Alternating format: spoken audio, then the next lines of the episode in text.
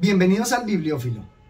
Gracias a un comentario de una suscriptora, me animé a leer esta maravillosa obra. En el comentario se indica que hay una gran relación de esta obra con Manon Lescaut, del abad Prevost. Contemplaba todos aquellos objetos que se me aparecían, uno a uno, como una prostitución de la pobre muchacha, y pensaba que Dios se había mostrado clemente con ella al no permitirle alcanzar el castigo habitual, y dejarla morir rodeada de lujo y en la plenitud de su belleza, antes de la vejez, la primera muerte de las cortesanas. Acompáñenme a ver esta historia de un amor real, donde vamos a destacar las diferencias de esta obra con la de Manon Lescaut y también una maravillosa metáfora que se nos presenta. Se trata de la obra La Dama de las Camelias de Alexandre Dumas.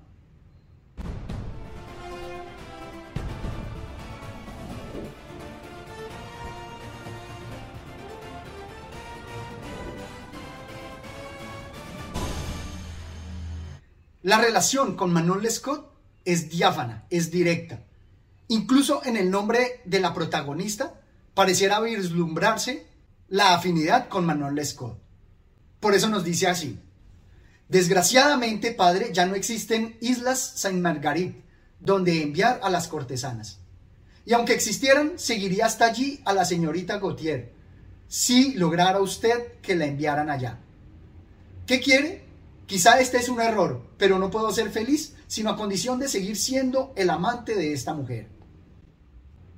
La afinidad con la historia de Manon Lescaut no solamente se da en la historia de amor que nos presenta, sino aquí también para mí en el nombre de la protagonista con la isla donde fue enviada Manon Lescaut. Pero para mí las relaciones no son solamente en la historia. Me parece muy importante que al tenerse como referente la otra obra literaria, tiene un reto importante que logró desenvolver. Y es que se nos presenta como una variación en los arquetipos del amor cortesano y también como en esa variación poética de la historia nos va a aportar una mirada diferente. De tal manera que aunque estas obras resultan estar relacionadas, ambas resultan por separado de una gran belleza poética y literaria. Me parece que al destacar Alexandre Dumas la gran relación que tiene con Manon Lescaut, haciéndole ese homenaje, se evita que se le pueda criticar que es una historia similar. Al contrario, logra darle una visión diferente, dándole realidad a ambos personajes, tanto a su historia, que él representa, que es una crónica, algo sucedido en la vida real con la historia literaria de Manon Lescaut. Y como lo resalté en el video de Barry Lyndon, de Takeray, o en la obra de Cuando la vida empieza, de Bunin, muchas veces los personajes literarios cobran una realidad mayor incluso que los personajes históricos. De esta manera, Alexandre Dumas encumbra tanto a Manon Lescaut como a Marguerite de Gautier como personajes reales. Y más para nuestra actualidad, donde están tan lejos en el tiempo que su realidad histórica se difumina y cobra mayor importancia su realidad literaria. Ignoro si habrán reparado en este hecho. Basta que el nombre de una persona que al parecer debía seguir siéndonos desconocida o al menos indiferente, se pronuncie una vez en nuestra presencia para que poco a poco una serie de detalles se agrupen en torno a ese nombre y para que todos nuestros amigos hablen de algo que nunca antes les había interesado. Entonces descubrimos que esta persona era una presencia próxima. Advertimos que ha pasado varias veces por nuestra vida sin que lo notáramos. Hallamos en los acontecimientos que respecto a ella nos refieren una coincidencia y una afinidad reales con ciertos acontecimientos de nuestra propia existencia. Destaco este pasaje porque enmarca eso que les menciono, la realidad de estos personajes literarios y las relaciones que se crean entre estas lecturas le dan una realidad en nuestro pensamiento, en nuestra vida y experiencia. Cobran así importancia estos personajes históricos que incorporamos en nuestra cultura y de esta manera le damos realidad. Ya no podemos ser indiferentes al nombre de Manon Lescaut o a la Dama de las Camelias. A continuación voy a destacar las principales diferencias que encuentro con respecto a Manon Lescaut. En primera instancia, como les decía, es una variación poética. Y es porque, a diferencia de Manon Lescaut, donde se materializó o se vivió el sueño, vamos a ver que Armand y Marguerite no van a poder vivir su sueño.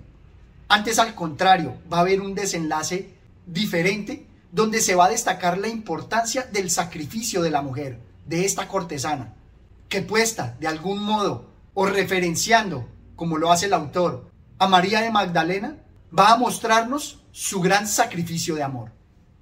Y vamos a ver que al presentarnos esa variación en esa historia de amor, también nos va a describir todas las perspectivas que existen en el amor.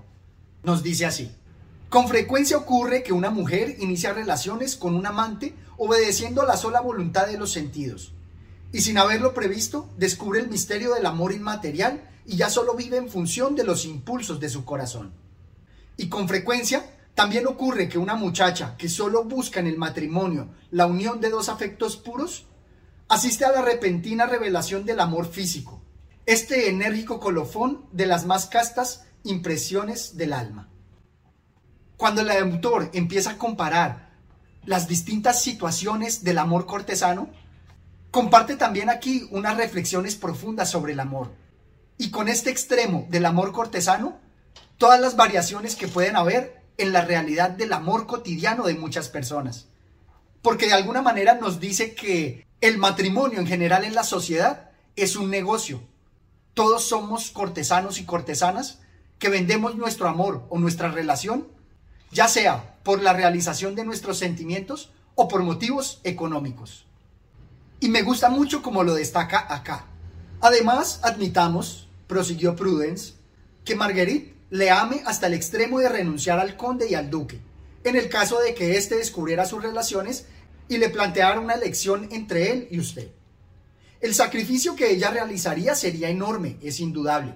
¿Con qué sacrificio semejante podría corresponderle usted?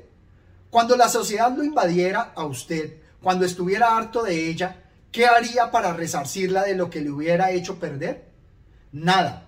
¿La habría usted aislado del medio donde anidaban su fortuna y su porvenir? Ella le habría dado sus mejores años y quedaría olvidada. De esta manera se nos presenta todos los sacrificios que se dan en el amor, todas esas renuncias. Pero aquí también alcanzo a percibir una crítica a la sociedad que me hace reflexionar sobre todos los sacrificios que se les exige a las mujeres, no así a los hombres. Porque el amor cortesano se critica a la mujer que pone primero sus ambiciones antes que el amor, mientras que un hombre que hace esto, antes al contrario, se le ensalza. Porque cuando un político, un avaro o un ambicioso corren detrás de sus sueños sin importar que renuncie al amor, se le trata de forma diferente que a una mujer. Y el ejemplo más claro que encuentro es con la condesa de Castiglione, que nos presentó Carlos Lleras Restrepo en su obra de ciertas damas, donde la condesa de Castiglione persiguió sus ambiciones de forma similar a como lo hacen los hombres. Aprovecho esta última relación para destacar todas las variaciones que se nos presentan en el amor cortesano, porque aquí vamos a tener el arquetipo que nos presenta Alexandre Dumas, donde tenemos a la mujer cortesana de buenos sentimientos, que se ve obligada a vender su amor, pero aún así se sacrifica por el amor verdadero. Tenemos también a Manon Lescaut, que logra realizar el sueño con su amante sin importar las barreras que impone la sociedad.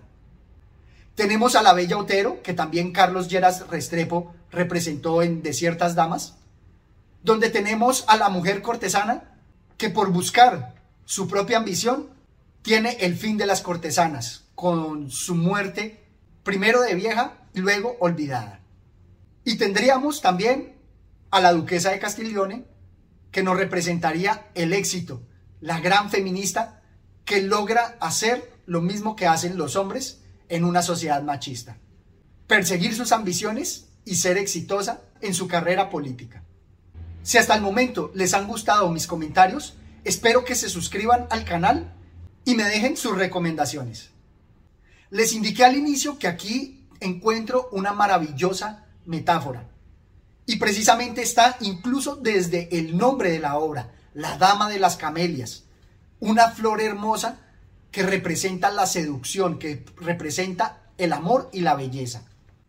Pues bien, normalmente hacemos la equivalencia de las mujeres con las flores, pero me gusta la forma literaria como se nos presenta para comprender todas sus últimas consecuencias. En el apéndice de esta obra, que dice La señorita Marie Duplessis, por eh, Jules Janin, nos dice así, en los floreros, la rosa de las cuatro estaciones y los duraderos brezos se debatían a su vez contra la muerte. Morían por falta de un poco de agua. Su dueña había muerto por falta de un poco de felicidad y de esperanza. Al ver la dama de las camelias, recuerdo el cuento de Karen Blixen, donde nos habla del joven que tenía en su solapa el clavel. Y me parece que esa metáfora es importantísima porque tiene una significación.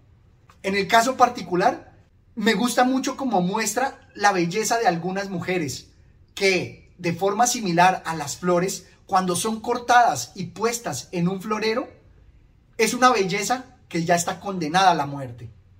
Cuando a la mujer se le cosifica como una flor, pierde todo lo que puede crecer esa mujer, todo lo que puede desarrollarse y solamente se espera que se marchite. Y por eso me gusta de la obra la opulencia en la cual muere esta mujer. Dice, no puede usted imaginarse en medio de qué dorada miseria muere la pobre Marguerite. Esta mujer, cual una flor, murió en la opulencia de ese florero y se marchitó. Qué magnífica metáfora nos presenta. Y antes de terminar, quisiera destacar a nivel literario cómo se nos presentan otras relaciones en cuanto a la estructura. Aquí quiero destacar la atrocidad. Las reflexiones que realiza Alexandre Dumas muestran cómo otros también perciben una situación similar, cómo el amor tiene todas esas variaciones. Era el patrón clásico de la cortesana sin vergüenza, sin corazón y sin seso, al menos para mi gusto, pues quizá para otro hombre encarnara el sueño que Marguerite había personificado para mí. Me gusta cuando la sensibilidad de un autor no presenta certezas, no presenta normas, sino que aquí al contrario, deja la reflexión de lo que él pueda pensar, pueda ser muy diferente para otros. Y de esta manera creo que se excusa ante el mundo de presentar un arquetipo porque sabe que no es el único. También hay otros. De alguna manera, evitando la discriminación en la cual caemos tan fácilmente, en decir que las cosas son blancas o negras. Él pone allí ese matiz, ese gris, donde dice que puede ser diferente para otros, invitándonos a no discriminar o a juzgar de antemano a las cortesanas. Y en cuanto a estructura, si bien vemos que es un testigo de forma similar al abate Prevost que nos cuenta como testimonio esta historia de amor, aquí con las cartas se nos presenta una variante muy similar a la que veíamos en cinco horas con Mario de Miguel Delibes o en Nudo de Víboras de Mauriac porque a través de las cartas permite que los personajes se confiesen.